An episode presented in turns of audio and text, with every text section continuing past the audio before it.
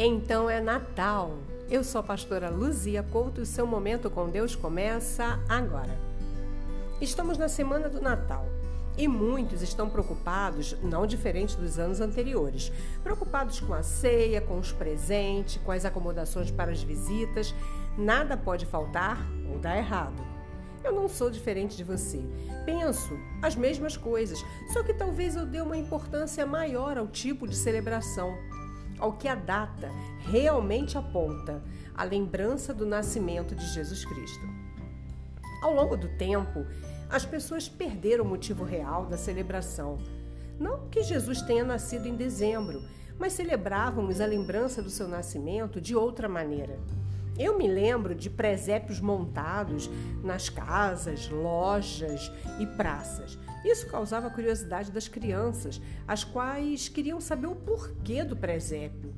Hoje, ao sair, vejo muitas árvores coloridas, enfeites dos mais diversos. Jesus?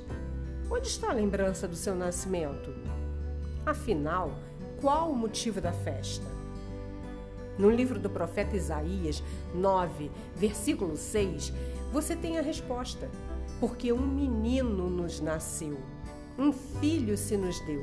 O governo está sobre os seus ombros e o seu nome será maravilhoso, conselheiro, Deus forte, Pai da eternidade, príncipe da paz que nesta semana você comemore sim, alegremente, o dia 25 de dezembro de 2021.